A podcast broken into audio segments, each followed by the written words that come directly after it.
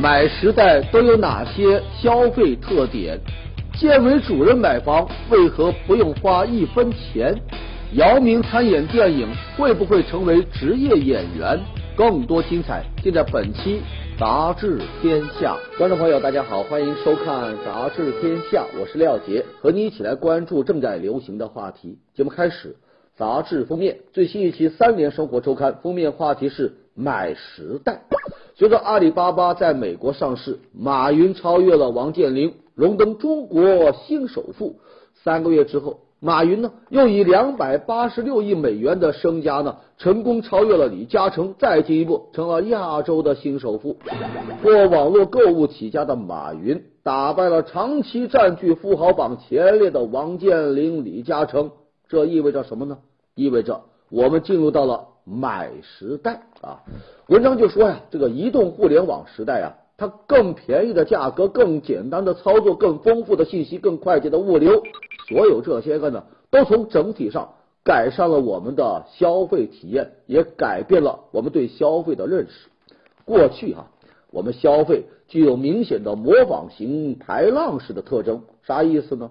简单一点说，就是你有我有大家有。你比如上世纪八十年代的三大件，你比如进入到新世纪之后的买房热、买车热，现在呢？哎，个性化、多样化这样的消费啊，是逐渐成为了主流。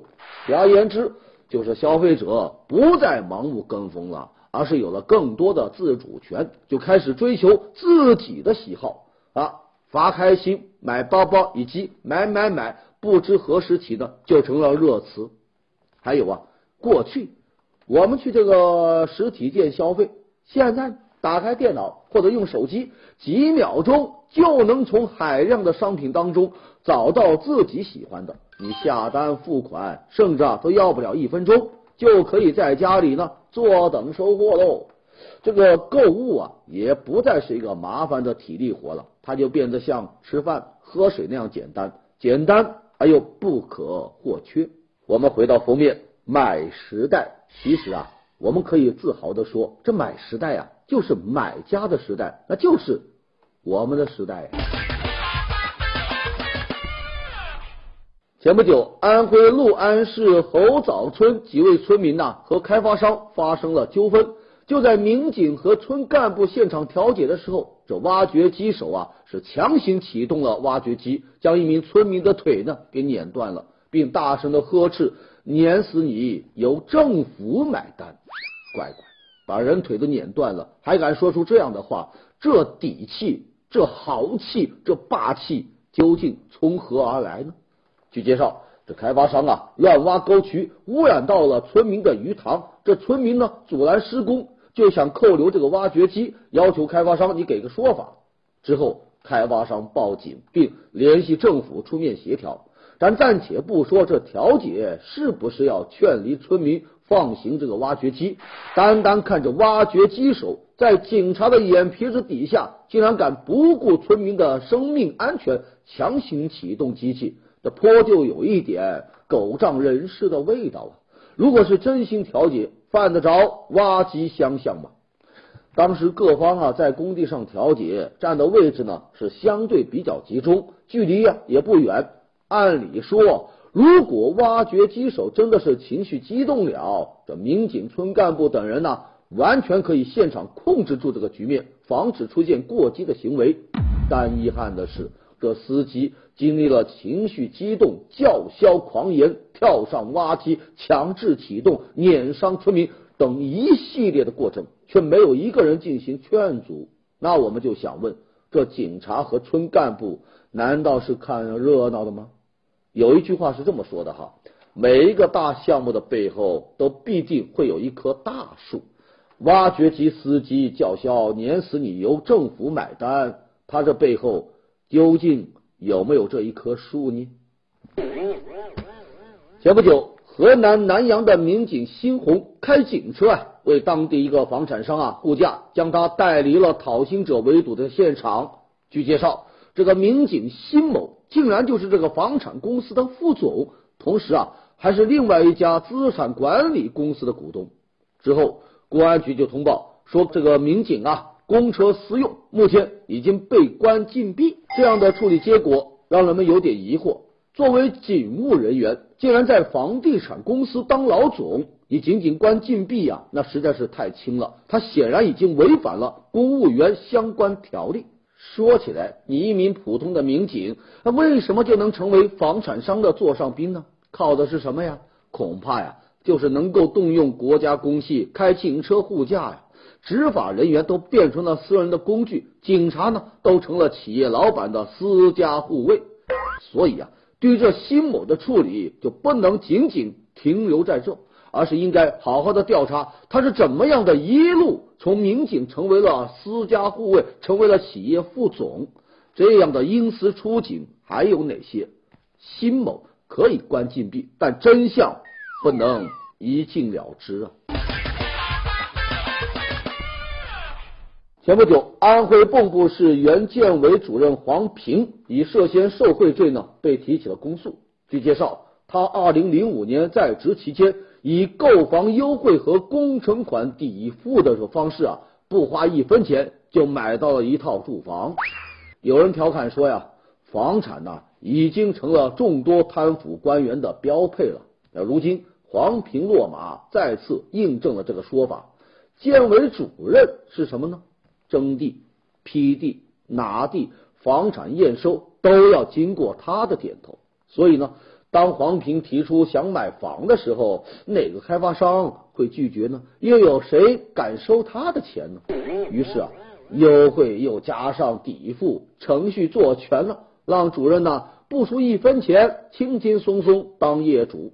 看上去这主任是没有花钱，但实际上他已经用公权力。进行了交换。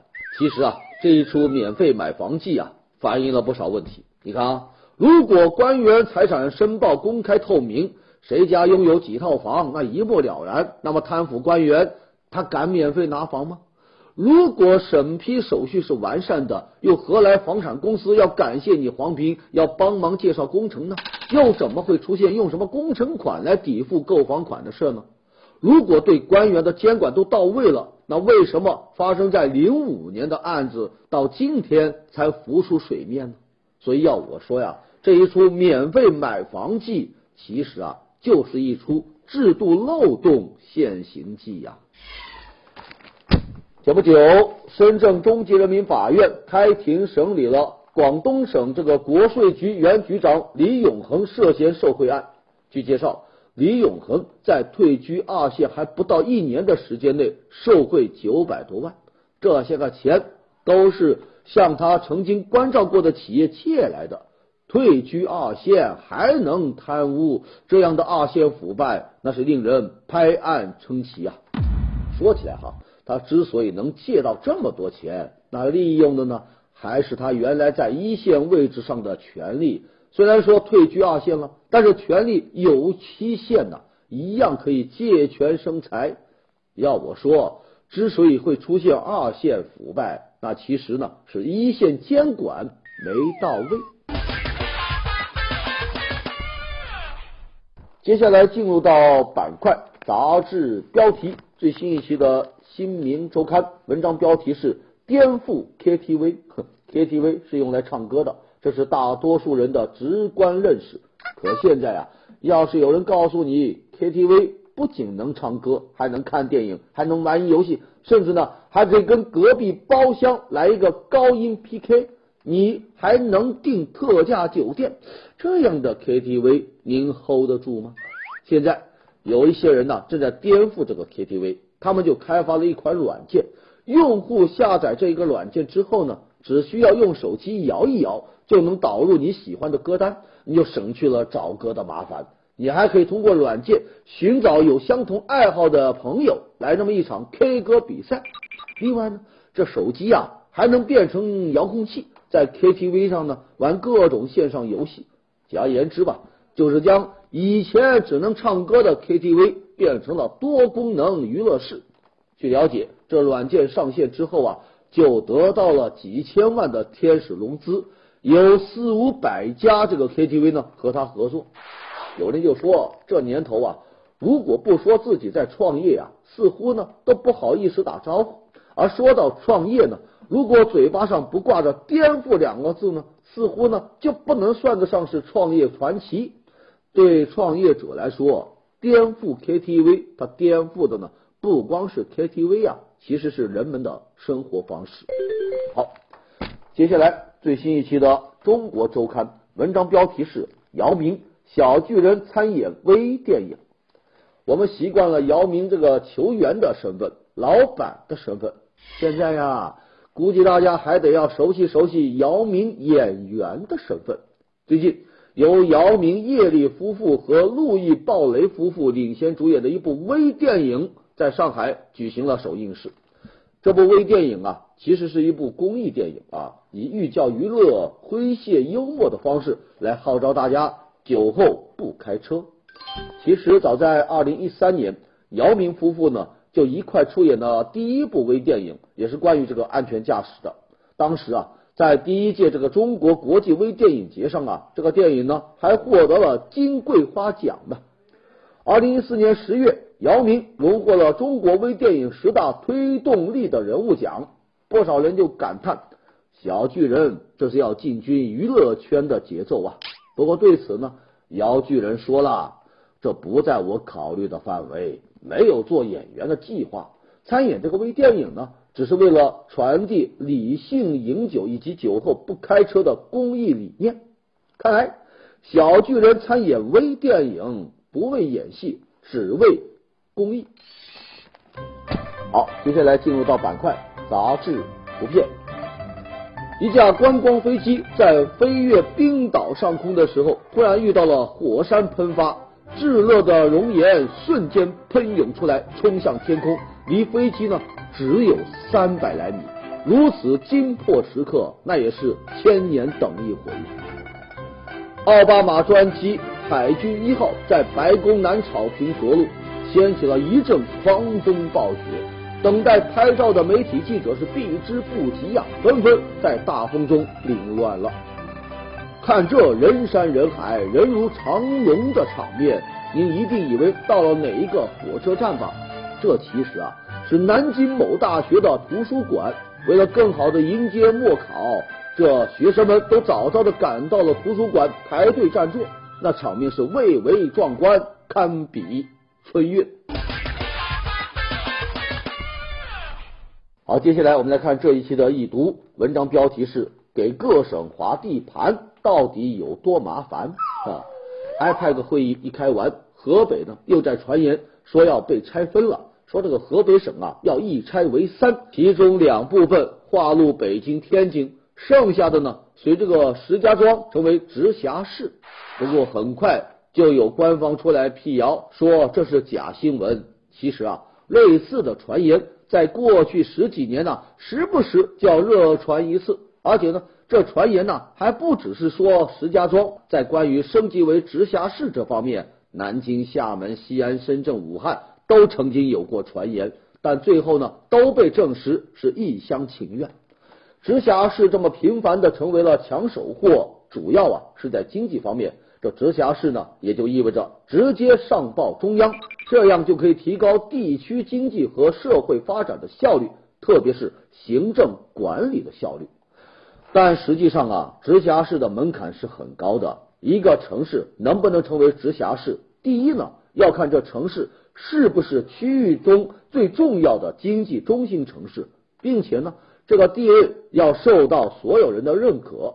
第二呢，是这城市所在的省是不是存在人口过多呀、管理半径过大的问题，是不是需要拆分？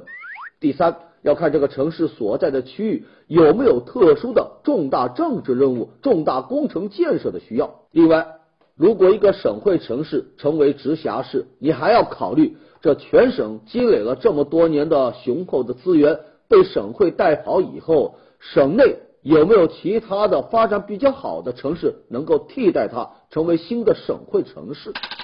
考虑这些个问题，你就发现。给直辖市找一个合适的人选，那简直啊难于登天了。所以啊，下一次再见到什么拆分呐、直辖的传言呐，咱们是宁可信其无，不要信其有。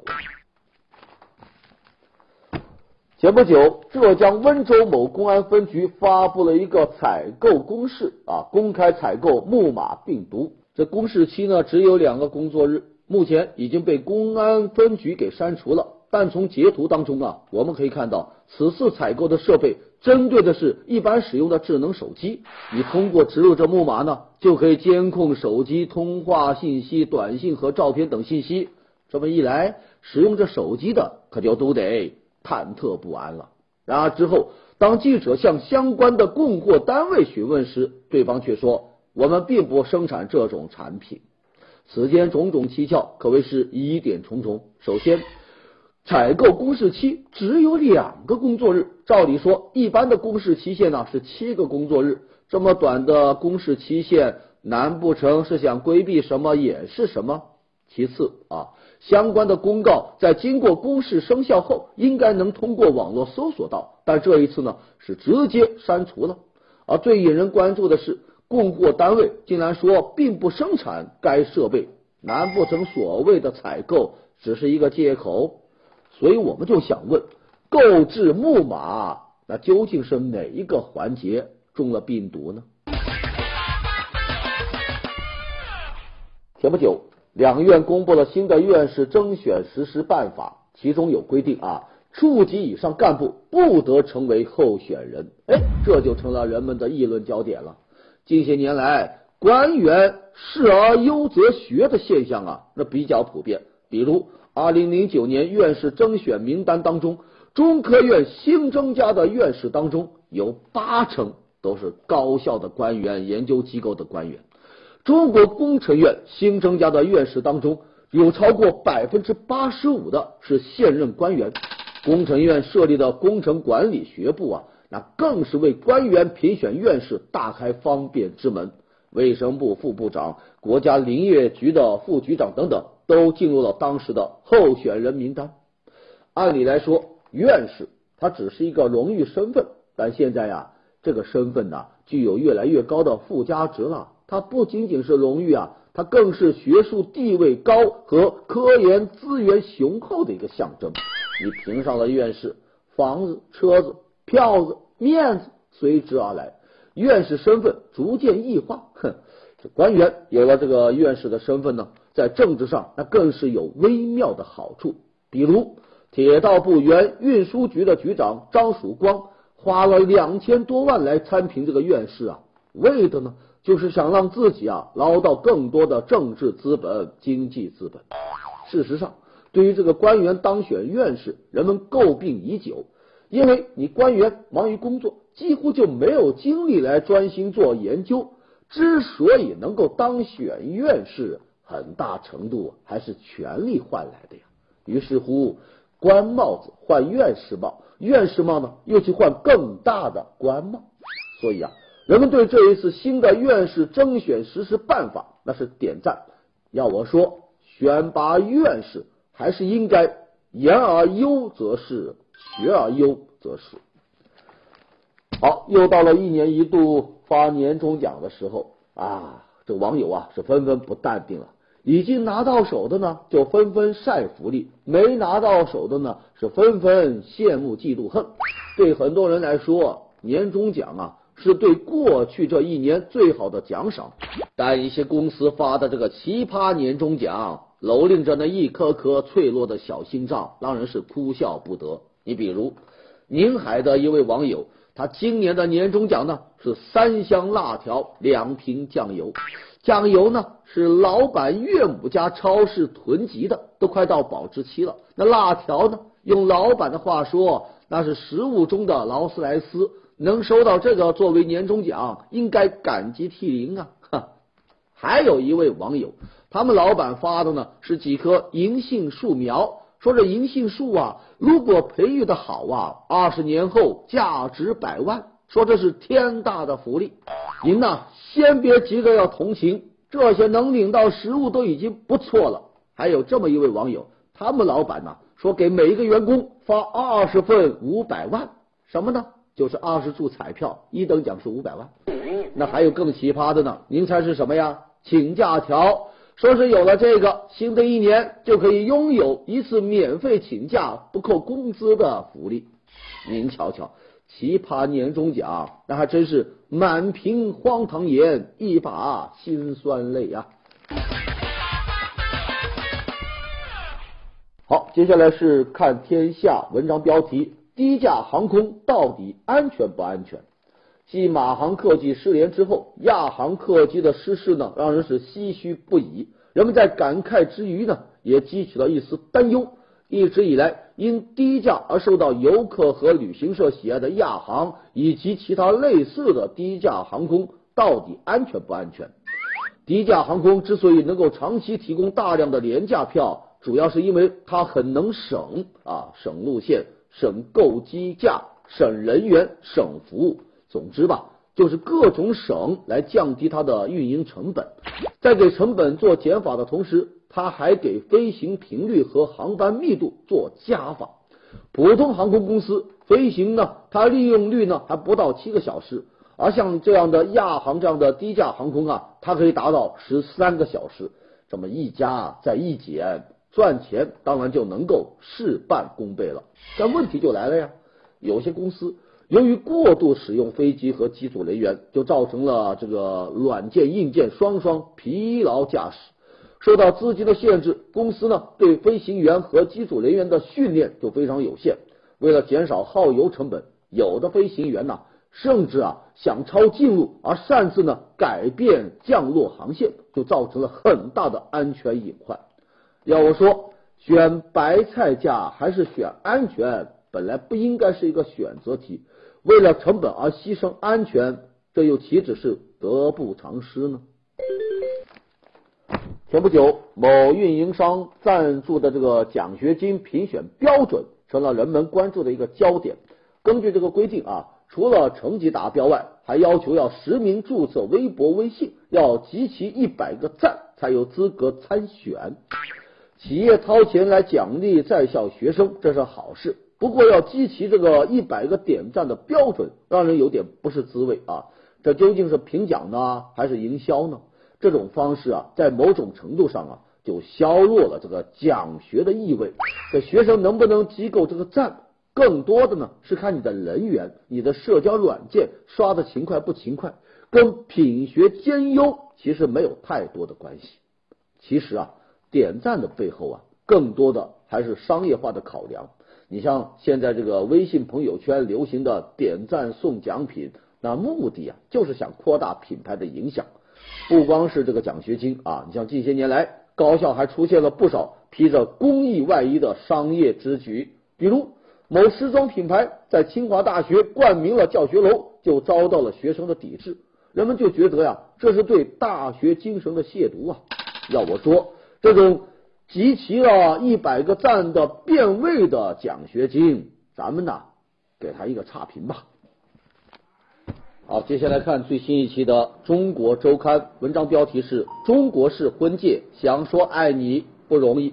说到婚介，有很多种，你比如传统意义上的亲戚朋友介绍，相对来说要诚信，也比较可靠。但人呐，范围太小，这家要是不行啊，估计就没有下家喽。那至于这个电视相亲，那好像呢娱乐性啊、秀啊这个成分有太多了。而至于这个婚介网站嘛，确实有大量是奔着这个结婚目的去的，但这会员的信息啊，它的诚信度啊，一直就是一个问题。比如前不久，警方就破获了一个在婚介网站上诈骗的团伙，抓到人这么一看，哎呦！三十五个白富美的妙龄姑娘当中，竟然有三十一个都是男的。你看这年头，婚介网上连男女都不可辨别，你还谈什么情，说什么爱？还真是想说爱你不容易啊！最近网上有一段关于老人乞讨的视频，引起了人们的关注。这视频啊，拍自黑龙江哈尔滨。咱们都知道啊，这个季节的哈尔滨街头啊，那真是滴水成冰啊。视频当中，一位戴着棉帽、穿着厚外衣的老人正在严寒的中央大街上乞讨。可能有人会说，这肯定又是哪一个乞讨团伙派出来的职业乞讨者吧？您猜到了开头，可是猜不到结局。这老人呐，是被他的亲生女儿给逼出来的。为啥呢？买房。面对人们的议论纷纷，这女儿呀还振振有词的、理直气壮的说：“反正母亲也活不了几年了。”好家伙，合着你逼着年迈的老母亲到寒冬的街头去乞讨，就是要让他发挥他的余热？老人家含辛茹苦一辈子，拉扯女儿长大，好不容易到了可以享清福的年龄，还得为女儿买房去上街乞讨，成了女儿不劳而获的赚钱工具。俗话说得好啊，百善孝为先，吾孝于亲，子还孝于吾也。试想，如果自己做子女的时候都不养不孝，等你成了老人，又怎能期待你的子女的赡养？和孝敬呢。最近，山东的郭大爷啊很郁闷。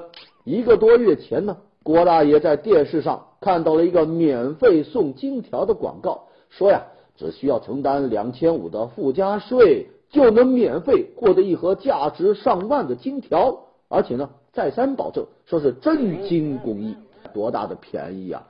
郭大爷一口气就订了两盒，没想到啊。收到金条之后，傻眼喽！这金条一刮就掉金渣，里头呢全都是类似于铁的物质。郭大爷就急忙打电话呀，联系这个售后，对方竟然就说：“你自己刷一点漆，然后转手卖给别人呗。”郭大爷是好半天没缓过神来，不用想，铁定上当了。要我说，对于这些个招摇撞骗的虚假广告。除了咱相关部门要加大整治力度外，咱消费者呀也要加强自我保护意识。这天上不会掉金条，只会掉冰条；天上也不会掉馅饼，只会掉陷阱啊！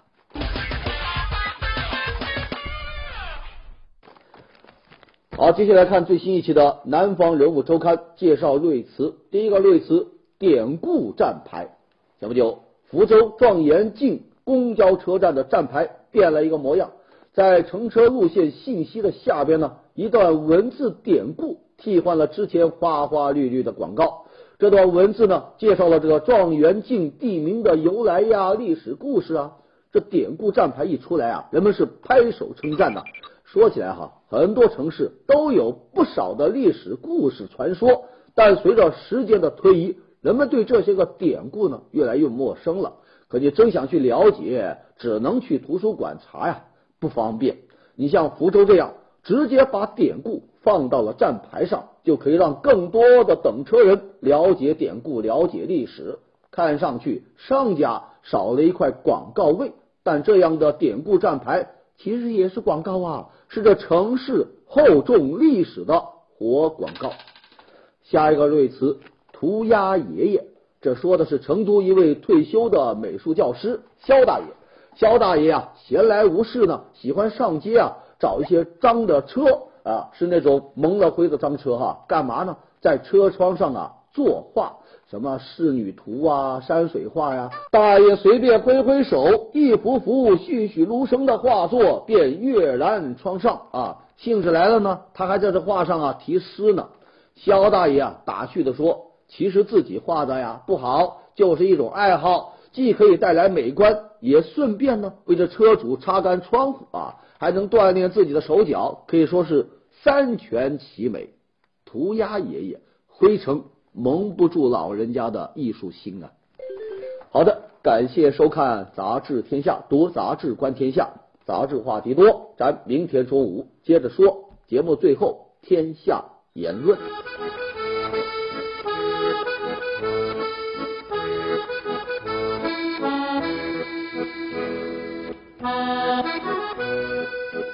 Thank